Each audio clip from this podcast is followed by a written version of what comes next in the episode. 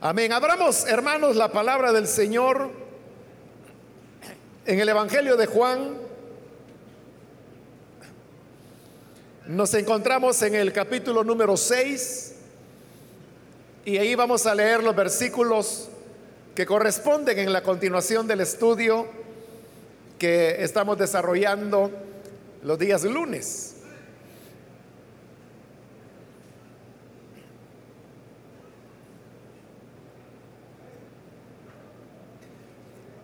Dice la palabra de Dios en el Evangelio de Juan, capítulo número 6, versículo 16 en adelante.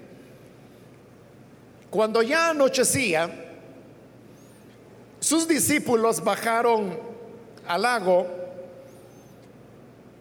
y subieron a una barca y comenzaron a cruzar el lago en dirección a Capernaum. Para entonces ya había oscurecido y Jesús todavía no se les había unido. Por causa del fuerte viento que soplaba, el lago estaba picado. Habrían remado unos cinco o seis kilómetros cuando vieron que Jesús se acercaba a la barca, caminando sobre el agua, y se asustaron. Pero Él les dijo, no tengan miedo, que soy yo. Así que se dispusieron a recibirlo a bordo y enseguida la barca llegó a la orilla a donde se dirigían. Amén, hasta ahí dejamos la lectura. Pueden tomar sus asientos, por favor.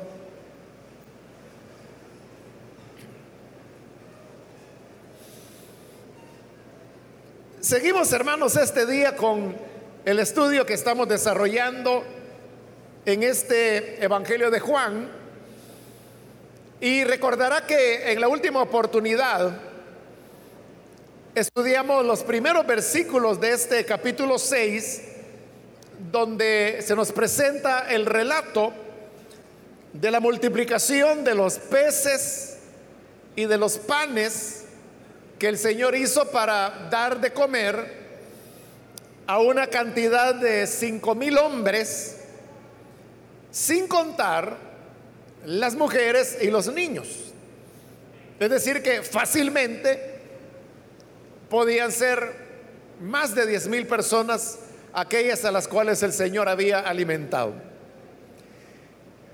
Esa señal de multiplicar los panes y los peces aparece en los cuatro evangelios, lo cual significa que esa fue una obra que impresionó mucho a los que fueron testigos de ella les pareció impactante la obra del Señor de multiplicar unos pocos panes y unos pocos peces y dar de comer a una multitud.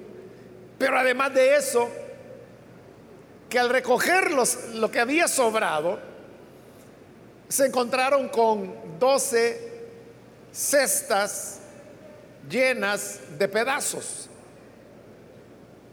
lo cual era mucho más que los panes de cebada y los pececitos que aquel niño muy pequeño había llevado cuando salió para seguir a Jesús y escuchar sus enseñanzas. Esa señal, hermanos,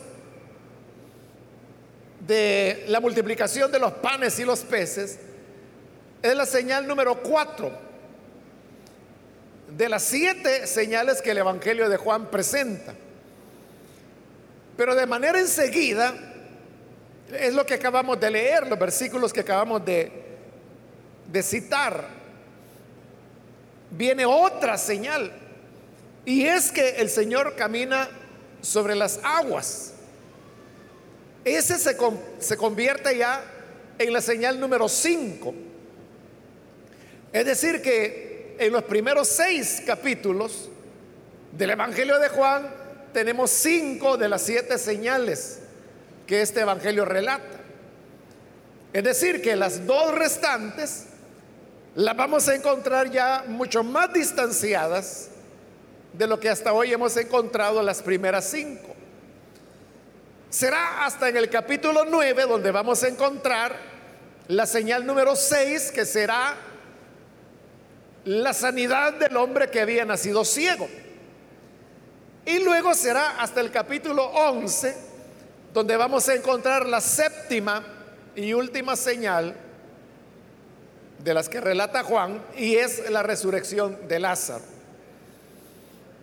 Ahora, le dije que este relato de la multiplicación de los panes y de los peces aparece en los cuatro evangelios. Y en todos los evangelios, excepto en el de Lucas, a la señal de multiplicar los panes y los peces, le sigue esta otra señal que es la de caminar sobre las aguas. De tal manera que parece ser que los que fueron testigos de estas cosas y aún aquellos que redactaron los evangelios veían una relación muy estrecha entre esos dos eventos. Para ellos, el que Jesús haya caminado sobre las aguas no fue nada más que una continuación del milagro que él había hecho al multiplicar los panes y los peces. Pero fíjese, si aún vemos las cosas más despacio, en eso de caminar sobre las aguas, no solamente hay una señal, sino que, son tres señales que no aparecen acá en Juan, pero sí en los otros evangelios. La primera señal es que el Señor camina sobre el agua. La segunda señal es que Él hace que Pedro camine sobre el agua. Y la tercera señal es que Él hace que cese la tempestad cuando sube a la barca en medio del lago. Entonces, si usted nota, fueron tres milagros, pero que se dieron de una manera sucesiva. Esa sucesión está tan relacionada en esos tres elementos que se toma como una señal y no como tres. O sea, pero así como en esto de caminar sobre el agua, nosotros vemos una señal, aunque realmente hay tres, de igual manera ellos veían en que el multiplicar los panes y los peces y caminar sobre el agua era una señal para ellos. Por eso es que los relatos siempre aparecen juntos. Con excepción, como le dije, de Lucas, que narra la multiplicación de los panes y de los peces, pero no la escena de caminar sobre el agua. Ahora, la manera como Juan relata esa señal de caminar sobre las aguas es el relato más breve que tenemos en la Biblia de, ese hecho. Y Juan deja de lado muchos detalles que sí están en los relatos de los otros evangelios. Entonces parece que cuando Juan está dejando de lado varios elementos, y le voy a mencionar uno que yo diría es esencial, ¿no? Es que Juan no relata que Pedro haya caminado sobre el agua. Eso por mencionar una cosa, pero si quiere que mencionemos otra, Juan tampoco relata que el Señor haya hecho cesar la tempestad. en esto que Juan hace, que presenta esta señal de una manera muy breve, el relato más corto de todos los evangelios de esa escena y que pase por alto elementos tan importantes como los que acabo de mencionar, significa que él tenía una intencionalidad al relatar solo lo que narra. Y al hacerlo de manera tan breve, o sea, no era porque no tenía ganas de escribir ese día, no fue porque no conocieran los otros detalles que no aparecen aquí en este relato, sino que todo eso lo hicieron con una intencionalidad. ¿Y cuál era la intención al eliminar todas esas cosas y hacer un relato tan breve? La intención, como en todo lo que ocurre en todos los evangelios, es puramente teológica. Ellos lo que hacían era relatar aquellas cosas que le servían para poder establecer ciertas verdades teológicas que eran aquellas por las cuales redactaban un evangelio. Y en el caso de Juan, hay varias intenciones teológicas. Hemos hablado, por ejemplo, lo hicimos la última oportunidad, que para Juan no hay ministros, no hay apóstoles, sino que para él todos son hermanos, todos son discípulos, a todos se le llama discípulos. Tan discípulo podía ser Pedro como Santiago, como hasta el niño ese que llevó los panes ahí. Estaban en la misma categoría. Bueno, esa es una intención teológica. Otra intención teológica es, hermanos, que el Evangelio de Juan es un Evangelio de, gracia, pero una gracia que va más allá de lo que Pablo enseñó como la gracia del Señor. Pues sabemos que eso de la salvación por gracia fue una elaboración teológica de Pablo.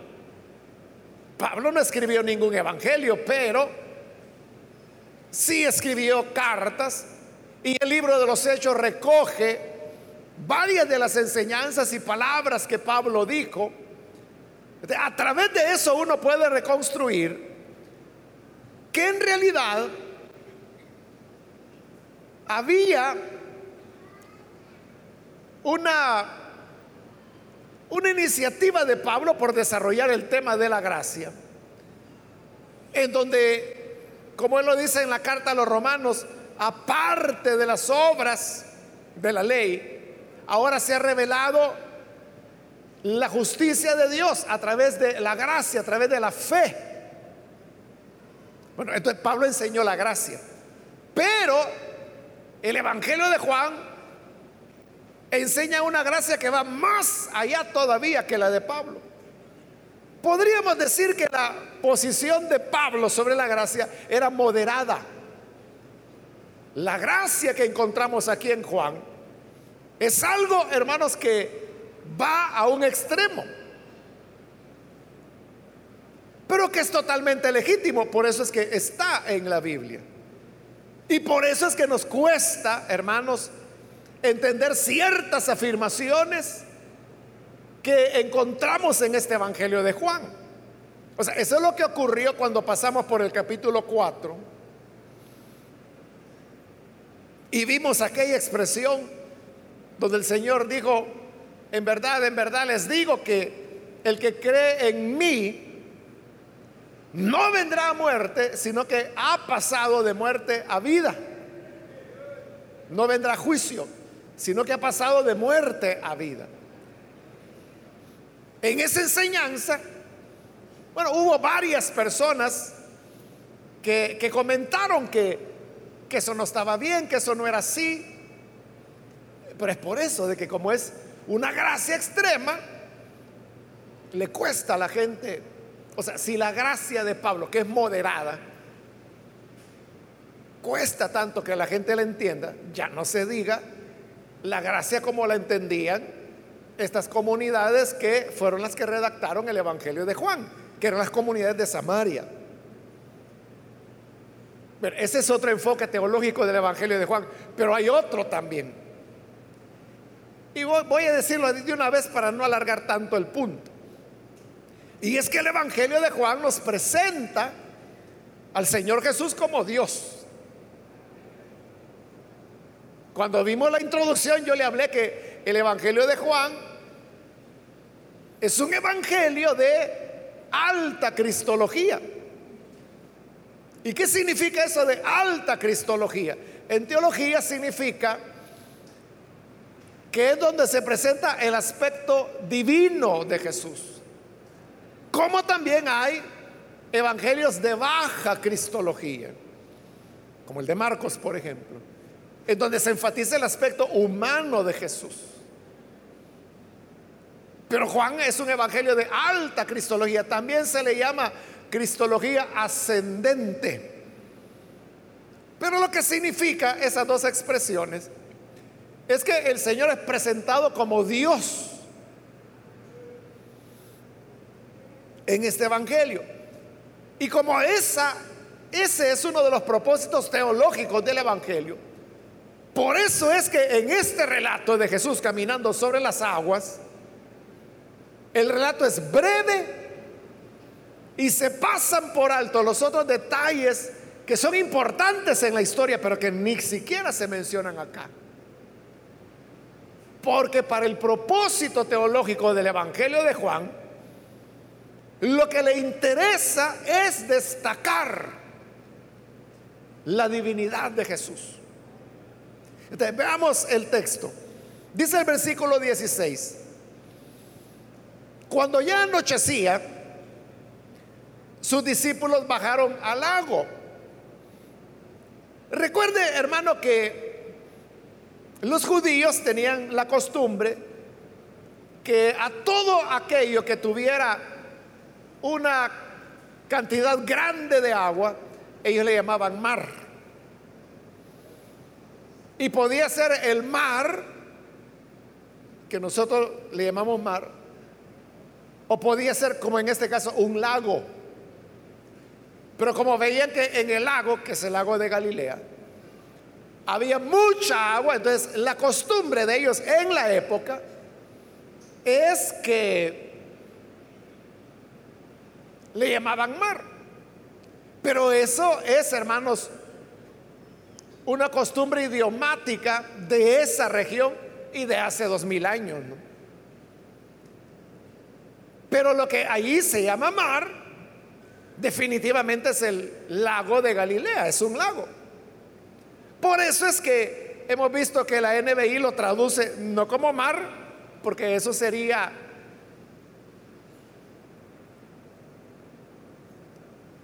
un elemento o una forma de traducción que puede prestarse a malas interpretaciones. Por eso es que hay muchas personas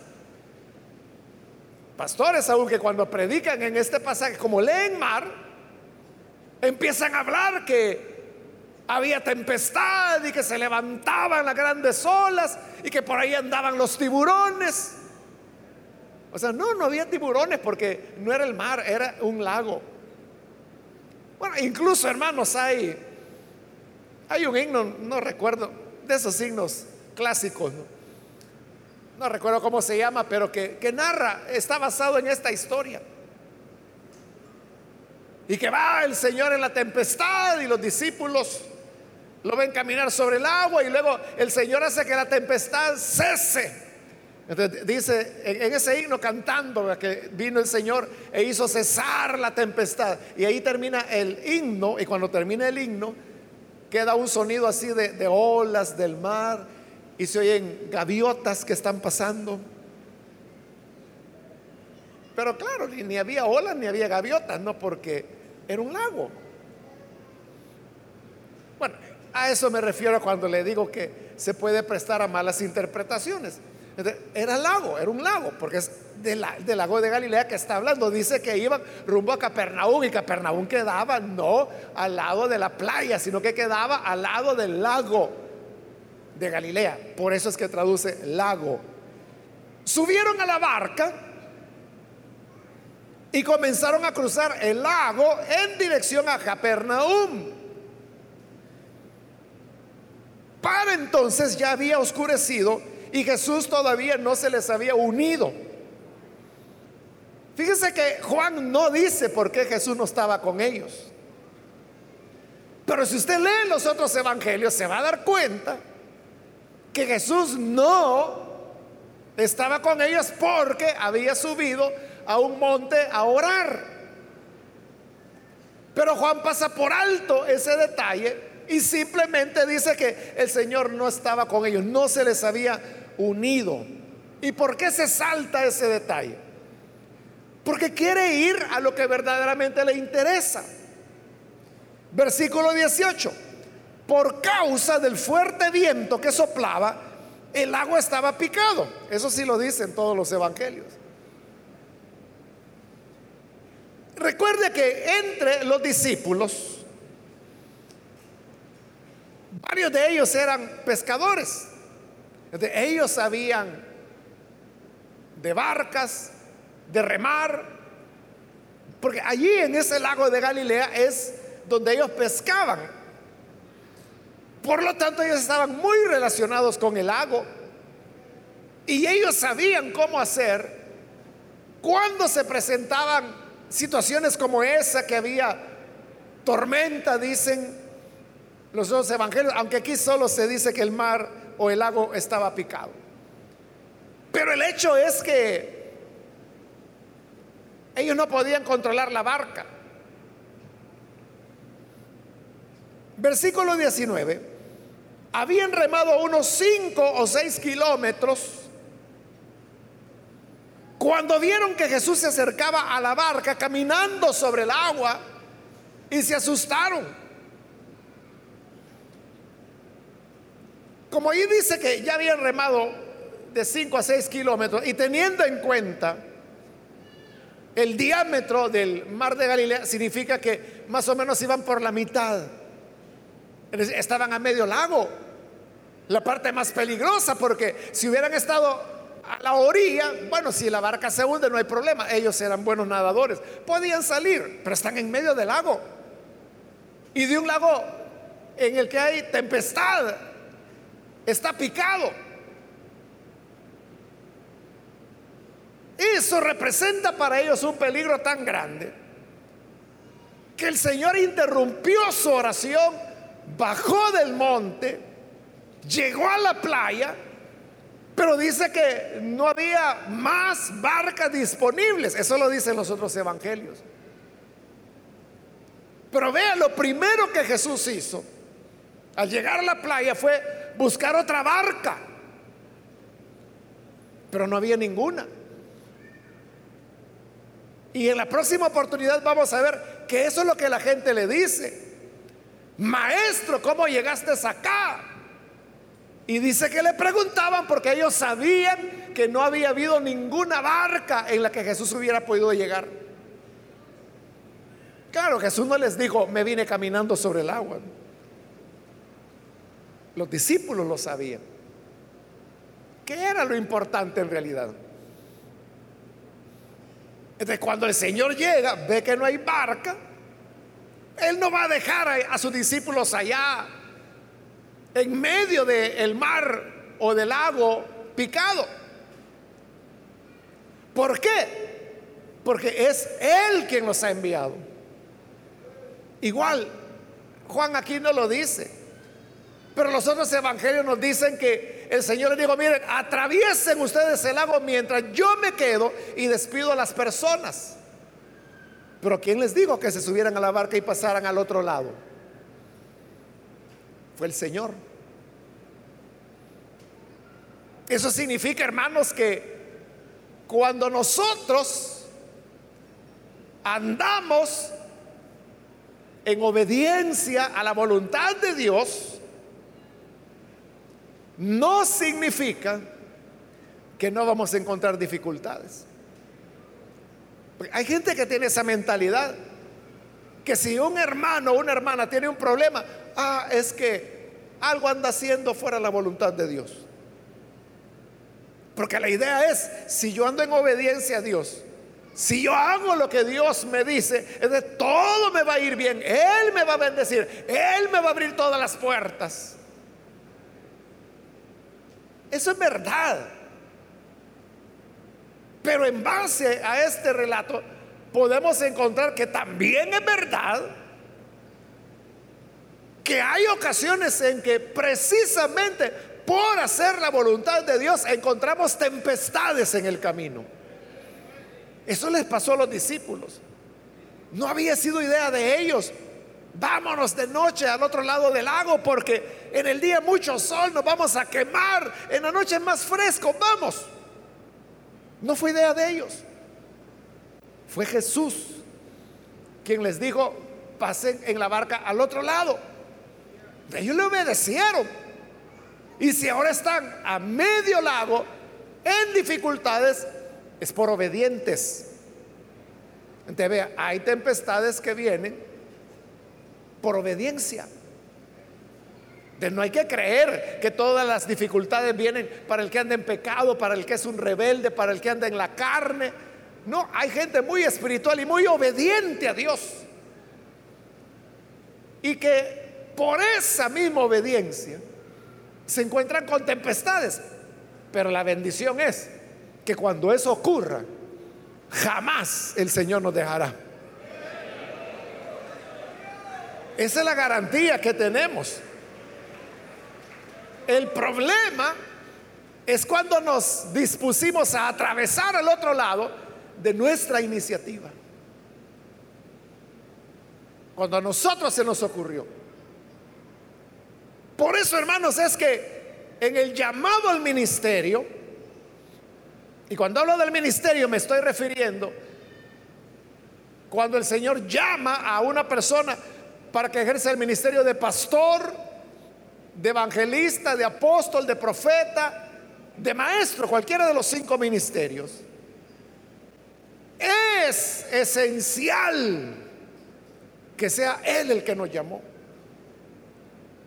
Porque cuando es Él el que nos llamó y nosotros por obediencia a su llamado entramos al ministerio, tiene garantizado que cuando lleguen las tempestades, que también las hay en el ministerio, Jesús estará ahí para ayudarle. Y si es necesario irse caminando esos seis kilómetros sobre el agua, Jesús camina los seis kilómetros sobre el agua, pero estará ahí a su lado. Nunca nos dejará.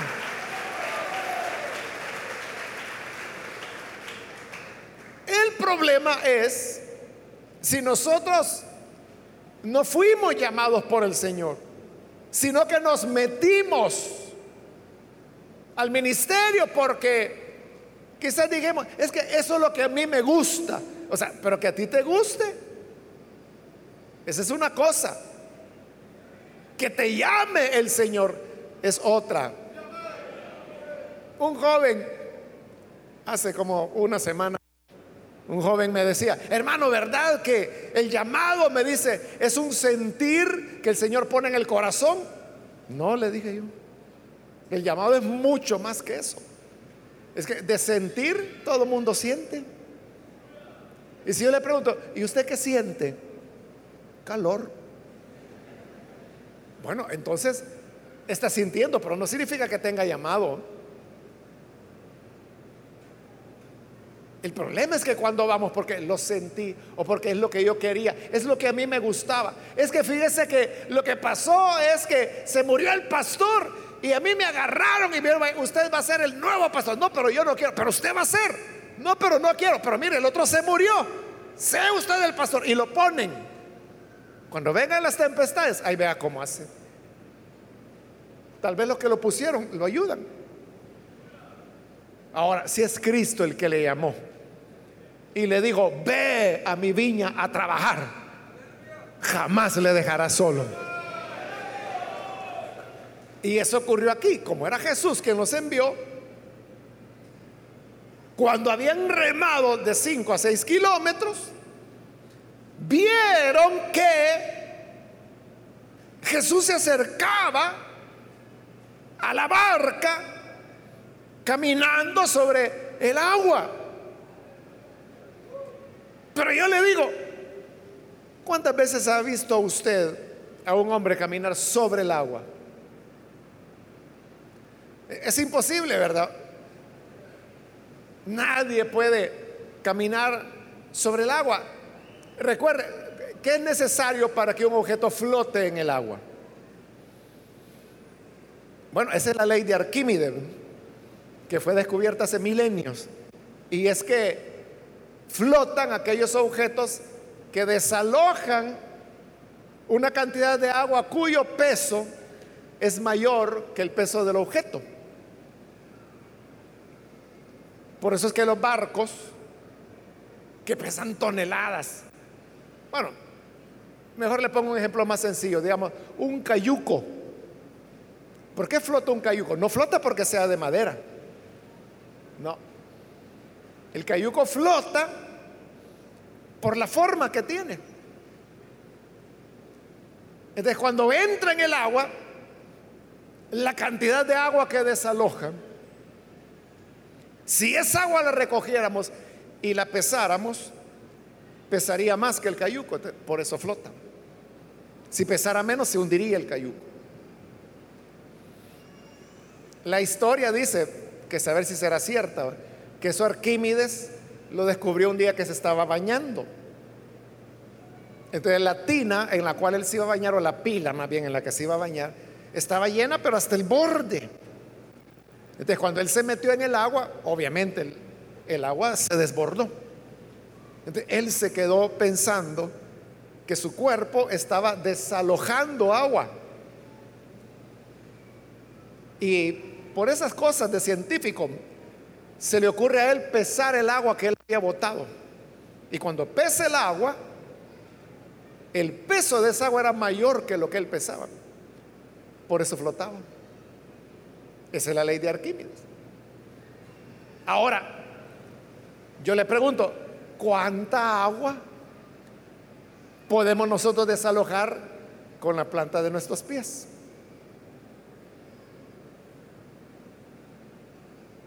Por muy pie grande que sea usted.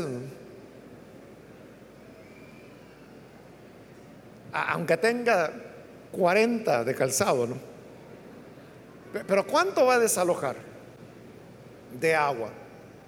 Es decir, cuando usted pone los pies sobre agua, ¿cuánta agua en una pila llena al borde? Y usted pone los pies, ¿cuánta agua va a botar? Si la pesamos, ¿cuánto va a pesar? Una libra, digamos que es muy pie grande. O que se metió con todo el zapato, dos libras, vaya. Pero ¿cuánto pesa usted? Mínimo 100 libras. Pero lo más probable es que 150, 170, 180, y hay algunos que van más allá. ¿Cómo va a flotar? Imposible. O sea, no hay ser humano que pueda flotar apoyado sobre los pies. Puede flotar acostado horizontalmente, porque ahí desaloja ya más agua. Pero solo lo que desaloja los pies, imposible. Por eso es que no puede ningún ser humano caminar sobre el agua. Y precisamente porque nadie puede caminar sobre el agua, es que los discípulos se espantaron.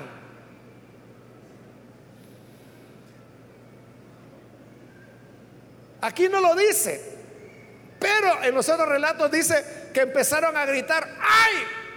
¡Un fantasma! Porque los seres humanos de carne y hueso no pueden caminar sobre el agua. Pero esta figura venía caminando sobre el agua.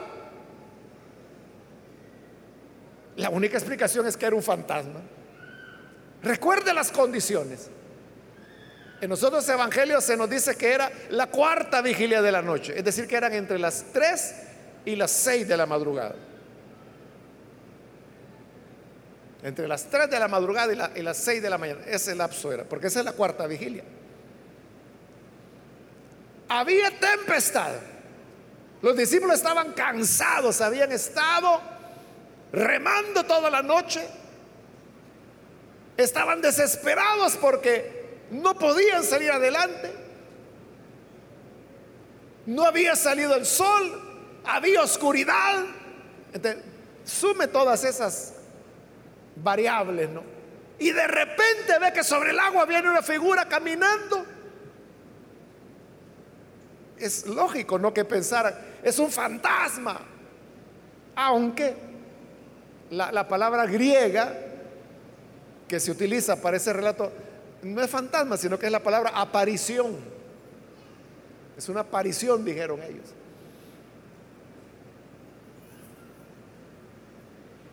Yo creo que todos nosotros hubiéramos pensado lo mismo. Hubiéramos pensado que era el diablo, que era un demonio, que era una aparición, menos que hubiera sido el Señor. Entonces, cuando Él se acerca, como los ve que están asustados, dice el versículo 20, Él les dijo, no tengan miedo, que soy yo. Y ahí es donde Juan nos quiere llevar.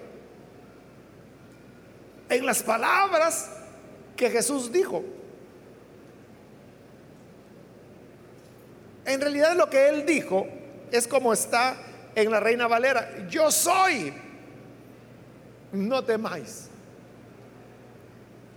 Pero el punto está en esa expresión. Yo soy. Ese yo soy es el nombre que el Antiguo Testamento le da a Dios. Cuando Dios se reveló a Moisés, allá en Éxodo capítulo 3, y Dios le dijo a Moisés, mira, vas a ir y vas a hablar a los ancianos y le dirás que yo me he aparecido porque los voy a sacar de la esclavitud de Egipto y los voy a llevar a una tierra donde van a heredar y vivir para siempre. Y Moisés dijo, mira, yo Señor no voy porque no me van a creer los ancianos. Pero Señor, ve porque yo te estoy enviando. Es que no me van a creer. Y si ellos me preguntan, ¿quién te envió? ¿Cuál Dios? ¿Qué les voy a decir? Entonces fue cuando Dios le dijo, diles, yo soy, es el que me envió. yo soy, ese hermanos es el nombre de Dios. Bueno, entre varios nombres que las escrituras revelan. Pero ese sería como el nombre más personal, voy a decir, de Dios. Yo soy, ese yo soy es el que se escribe con esas cuatro letras en hebreo que, le llaman el tetragrama o el tetragramatón también le llaman. Que se perdió la pronunciación de él, pero se cree que lo que, bueno, no se cree, es lo que dice la escritura, que lo que significaba es, es yo soy. Es el nombre del Señor. oiga lo que está haciendo el Señor Jesús. Hoy está diciendo, yo soy. Pero cuando Él está diciendo, yo soy, no es que les diga, no hombre, si no es, un, no, es una aparición, soy yo hombre. O sea, no es en ese sentido. O sea, en ese sentido es que lo ha traducido la NBI, pero no es en ese sentido que Jesús lo está diciendo sino que él lo que está diciendo es, yo soy. Siete veces el Evangelio de Juan utiliza esa expresión yo soy, pero la está utilizando en un sentido de divinidad. ¿Y por qué estamos seguros de que lo está utilizando en ese sentido de divinidad? Porque ya casi al final del Evangelio, cuando el Señor está orando a la noche que lo van a capturar, y llegan los soldados que lo van a atrapar con Judas, entonces el Señor sale al encuentro de ellos y les pregunta, ¿a quién buscan? Y los soldados le dicen, a Jesús de Nazaret. Y él les dice, yo soy. Y cuando les dice yo soy, caen por tierra, caen tirados en el piso. ¿Y por qué se caen? Porque él, e-, era una especie de juicio, ¿verdad? Los derriba ante la majestad de su nombre, que es el yo soy. Y, y ellos quedan todos aturdidos, pero se vuelven a levantar. Y cuando ya están de pie, el Señor les vuelve a preguntar, ¿a quién buscan? A Jesús de Nazaret. Entonces, ya les dije que soy yo, dejen ir a estos. Y ahí es donde lo atrapan. Entonces, vea que no era simplemente como que alguien dice, Juan Pérez, yo soy. No, no, no era así. Sino que era ese significado hondo del nombre de Jesús. Pero vea, esta es la mejor ocasión para manifestar esa verdad. Porque vea, chiflados que digan que son Dios, hay varios. Pero que digan es un decir. Cualquiera puede decir eso.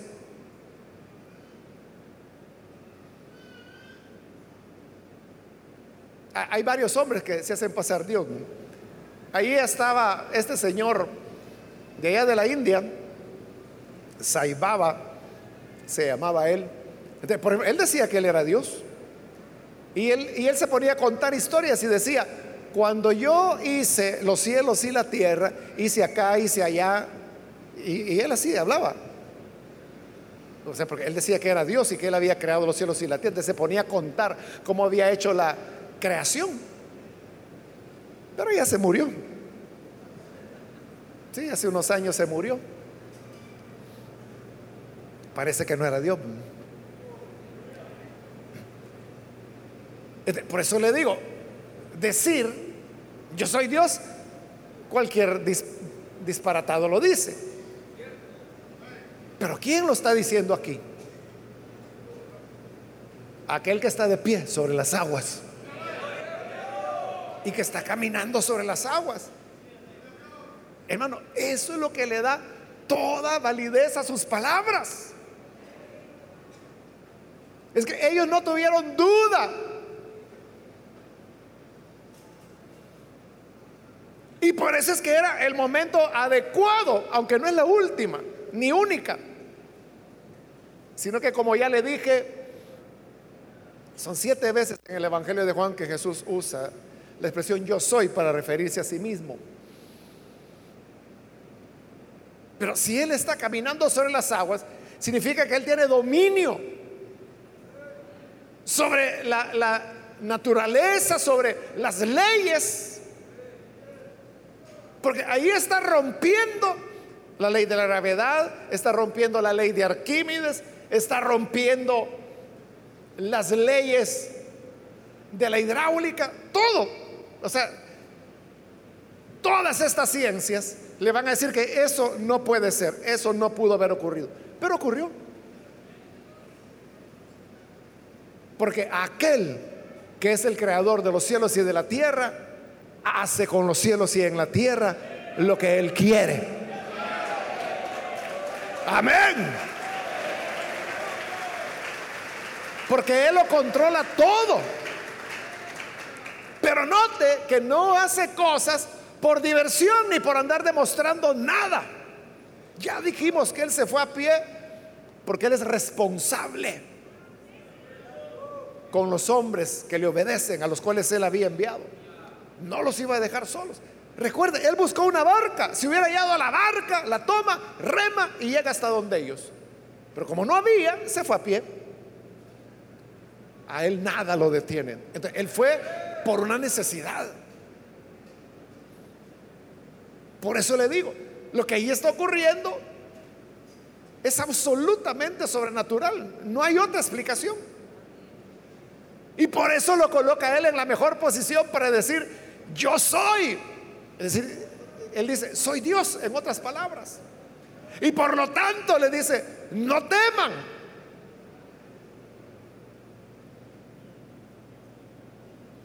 No tengan miedo, traduce la NBI. Cuando nos encontremos, hermanos, en tempestades por obediencia al Señor, si está en tempestades por desobediente, por andar en pecado, ahí vea cómo sale. Cosa suya. Usted se metió, ahí vea.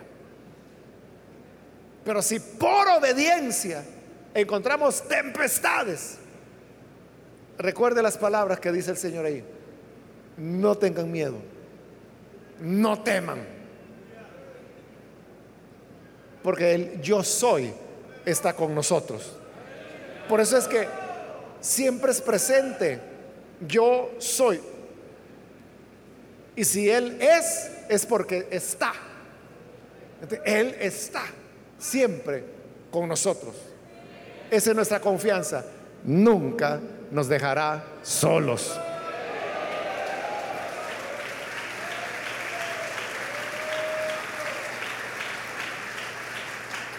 El versículo 21, con el cual terminamos, así que se dispusieron a recibirlo a bordo y enseguida la barca llegó a la orilla a donde se dirigía. Este detalle es único de Juan, porque no lo mencionan los otros evangelios. Los otros evangelios mencionan que el Señor subió a la barca y estando en la barca el mar se quietó. Y ya no relatan cuando llegaron al otro lado, que dice Juan que era Capernaum. Pero mire acá, aquí es diferente porque dice, se dispusieron a recibirlo a bordo, pero no dice que haya subido a bordo. Dice que se dispusieron. Y cuando ellos se dispusieron a recibirlo a bordo, enseguida la barca llegó a la orilla. Recuérdese que le dije que estaban más o menos en medio. Y cuando se disponen a subir al Señor, ya estaban en la orilla a donde iban. Eso parecería, ¿verdad? Parecería ser otro milagro.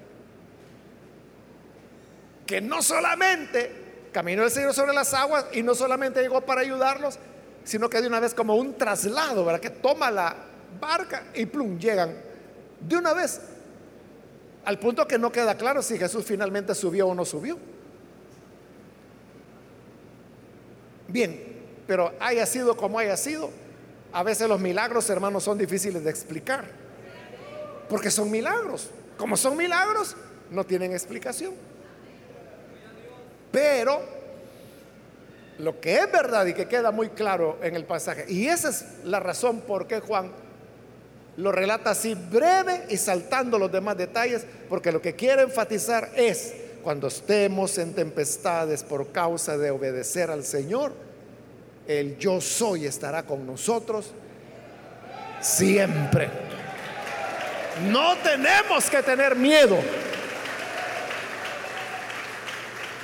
Así que no temamos, hermanos, que nunca estaremos solos.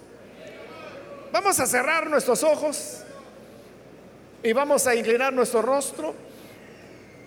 Quiero ahora hacer una invitación para las personas que todavía no han recibido al Señor Jesús como Salvador. Mas si usted ha escuchado hoy la palabra de Dios y a través de ella se da cuenta